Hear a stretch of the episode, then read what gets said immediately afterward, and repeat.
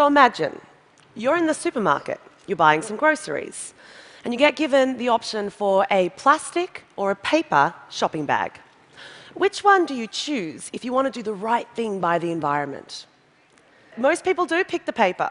Uh, okay, let's think of why. It's brown to start with, therefore it must be good for the environment. It's biodegradable, it's reusable in some cases, it's recyclable. So when people are looking at the plastic bag, it's likely they're thinking of something like this which we all know is absolutely terrible and we should be avoiding at all expenses these kinds of environmental damages. But people are often not thinking of something like this, which is the other end of the spectrum. When we produce materials, we need to extract them from the environment and we need to a whole bunch of environmental impacts. You see, what happens is when we need to make complex choices, us humans like really simple solutions, and so we often ask for simple solutions. And I work in design, uh, I advise designers and, and innovators around sustainability, and everyone always says to me, Oh, Leyla, I just want the eco materials. And I say, well, that's very complex, and we'll have to spend four hours talking about what exactly an eco material means, because everything at some point comes from nature. And it's how you use the material that dictates the environmental impact. So, what happens is we have to rely on some sort of intuitive framework when we make decisions. So, I like to call that intuitive framework our environmental folklore.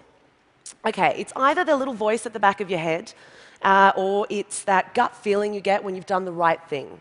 So, when you've picked the paper bag, or when you've bought a fuel efficient car, and environmental folklore is a really important thing because we're trying to do the right thing. But how do we know if we're actually reducing the net environmental impacts that our actions as individuals and as professionals and as a society are actually having on the natural environment? So the thing about environmental folklore is it tends to be based on our experiences, the things we've heard from other people. It doesn't tend to be based on any scientific framework. And this is really hard because we live in incredibly complex systems. We have the human systems of how we communicate and interrelate and have our whole constructed society, of the industrial systems, which is essentially the entire economy. And then all of that has to operate within the biggest system, and I would argue the most important, uh, the ecosystem. And you see, the choices that we make as an individual, but the choices that we make in every single job that we have, no matter how high or low you are in the pecking order, has an impact on all of these systems. And the thing is, is that we have to find ways, if we're actually going to address sustainability, of interlocking those complex systems and making better choices that result in net environmental gains. What we need to do is we need to learn to do more with less.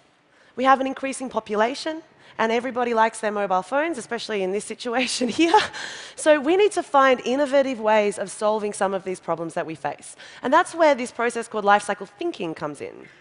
So essentially, everything that is created goes through a series of life cycle stages. And we use this scientific process called life cycle assessment, or in America, you guys say life cycle analysis, um, in order to have a clearer picture of how everything that we do in the technical part of those systems affects the natural environment. So we go all the way back to the extraction of raw materials. And then we look at manufacturing, we look at packaging and transportation, use and end of life. And at every single one of these stages, the things that we do have an interaction with the natural environment, and we can monitor how that interaction is actually affecting the systems and services that make life on Earth possible. And through doing this, we've learned some absolutely fascinating things. And we've busted a bunch of myths. So, to start with, there's a word that's used a lot. Um, it's used a lot in marketing, and it's used a lot, I think, in our conversation when we're talking about sustainability. And that's the word biodegradability. Now, biodegradability is a material property, it is not a definition of environmental benefit. Allow me to explain. When something natural, something that's made from a cellulose fiber, like yeah, a piece of bread, even, or any food waste, or even a piece of paper, when something natural ends up in the natural environment, it degrades normally. Its little carbon molecules that it stored up as it was growing and naturally released back into the atmosphere as carbon dioxide. But this is a net situation. Most natural things don't actually end up in nature. Most of the things, the waste that we produce, end up in landfill. Landfill is a different environment.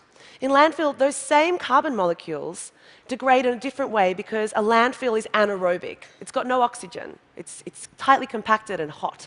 Those same molecules, they become methane. And methane is a 25 times more potent greenhouse gas than carbon dioxide.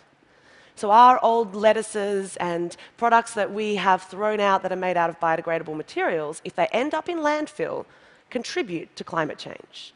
You see, there are facilities now that can actually capture that methane and generate power, displacing the need for fossil fuel power. But we need to be smart about this. We need to identify how we can start to leverage these types of things that are already happening and start to design systems and services that alleviate these problems. Because right now, what people do is they turn around and they say, let's ban paper, uh, plastic bags, we'll give people paper because that is better for the environment. But if you're throwing it in the bin and your local landfill facility is just a normal one, then we're having what's called a double negative. Okay, I, I, also, I'm a product designer by trade, then did social science, and so I'm absolutely fascinated by consumer goods and how the consumer goods that we have kind of become immune to that fill our lives have an impact on the natural environment. And these guys are like serial offenders and I'm pretty sure everyone in this room has a refrigerator. Now, America has this amazing ability to keep growing refrigerators. in the last few years, they've grown one cubic foot on average, the standard size of a refrigerator. And uh, the problem is, is they're so big now. It's easier for us to buy more food that we can't eat or find. I mean, I have things at the back of my refrigerator that have been there for years. All right? And so what happens is we waste more food. And as I was just explaining, food waste is a problem. In fact, here in the US, food waste, 40% of food purchased for the home is wasted. Half of the world's produced food is wasted. That's the latest UN stats. Up to half of the food. It's insane. It's 1.3 billion tons of food per annum. And I blame it on the refrigerator, well, especially in Western cultures, because it makes it easier. I mean, there's a lot of complex systems going on here. I don't want to, you know, make it so simplistic, but the refrigerator is a serious contributor to this. And one of the features of it is the crisper drawer. You all got crisper drawers, you know, the drawer that you put your lettuces in? Lettuces have a habit of going soggy in the crisper drawers, don't they? Yeah? Soggy lettuces. In the UK, this is such a problem that there was a government report a few years ago that actually said the second biggest offender of wasted food in the UK is the soggy lettuce. It was called the Soggy Lettuce Report. Okay, so this is a problem, people. These poor little lettuces are getting thrown out left, right, and centre because the crisper drawers are not designed to actually keep things crisp. Okay, you need, you need a tight environment, you need like, an airless environment to prevent the degrading that would happen naturally. But the crisper drawers, they're just a drawer with like a slightly better seal. Anyway, I, clearly obsessed, all right? Don't ever invite me over because I'll just start going through your refrigerator and looking at all sorts of things like that. But essentially, this is a big problem because when we lose something like the lettuce from the system, not only do we have that impact I just explained at the end of life, but we actually have had to grow that lettuce. The life cycle impact of that lettuce is astronomical. We've had to clear land, we've had to plant seeds, phosphorus, fertilizers, nutrients, water, sunlight, all of the embodied impacts in that lettuce get lost from the system, which makes it a far bigger environmental impact than the loss of the energy from the fridge. So we need to design things like this far better if we're going to start addressing serious environmental problems. We could start with the crisper drawer and the size. For those of you in the room who do design fridges, that would be great. Okay, so the problem is, so imagine if we actually started to reconsider how we designed things. So I, I look at the refrigerator as a thing that, it's like a, a, sign of modernity, but we actually haven't really changed the design of them that much since the 1950s, a little bit. But um, essentially, they're still big boxes, that cold boxes that we store stuff in. So imagine if we actually really started to identify these problems and use that as the foundation for finding innovative and elegant design solutions that'll solve those problems. This is design led system change. Design dictating the way in which the system can be far more sustainable. 40% food waste is a major problem. Imagine if we designed fridges that halved that. Another item that I find fascinating is the electric tea kettle, which I found out that you guys don't really, you don't do tea kettles in this country, really, do you?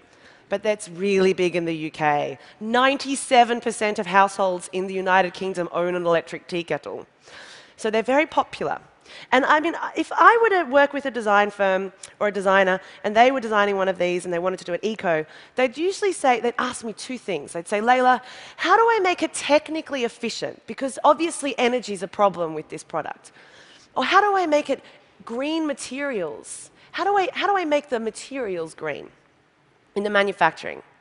Would, would you ask me those questions? They seem logical, right? Yeah. Well, I'd say you're looking at the wrong problems because the problem is with use. It's with how people use the product. 65% of Brits admit to overfilling their kettle when they only need one cup of tea. All of this extra water that's being boiled requires energy. And it's been calculated that in one day of extra energy use from boiling kettles is enough to light all of the street lights in England for a night. But this is the thing, right? This is what I call a product person failure. But we've got a product system failure going on with these little guys. And they're so ubiquitous, you know, you don't even notice they're there. And uh, this guy over here, though, he does. His name's Simon. Simon works for the National Electricity Company in the UK. He has a very important job of monitoring all of the electricity coming into the system to make sure there is enough so it powers everybody's homes. He's also watching television. The reason is, is because there's a unique phenomenon that happens in the UK the moment that very popular TV shows end. The minute the ad break comes on, this man has to rush to buy nuclear power from France because everybody turns their kettles on at the same time. 1.5 million kettles, seriously problematic. So imagine if you designed kettles, you actually found a way to solve these system failures because this is a huge amount of pressure on the system just because the product hasn't thought about the problem that it's going to have when it exists in the world. Now, I looked at a number of kettles available on the market and found the minimum fill line, so the little piece of information that tells you how much you need to put in there, was between two and five and a half cups of water just to make one cup of tea. So this kettle here is an example of one where it actually has two boiling chambers, or sorry, two reservoirs. One's a boiling chamber and one's the water holder. The user actually has to push that button to get their hot water boiled, which means because we're all lazy, you only feel exactly what you need. And this is what I call behavior changing products. Products, systems or services that intervene and solve these problems up front. Now, this is, this is a technology arena, so obviously these things are quite popular. Um, but I think if we're going to keep uh, buying, designing, buying, and using and throwing out these kinds of products at the rate we currently do, which is astronomically high, there are 7 billion people, right, who live in the world right now. There are 6 billion mobile phone subscriptions as of last year. Every single year, 1.5 billion mobile phones roll off production lines, and some companies report their production rate as being greater than the human birth rate.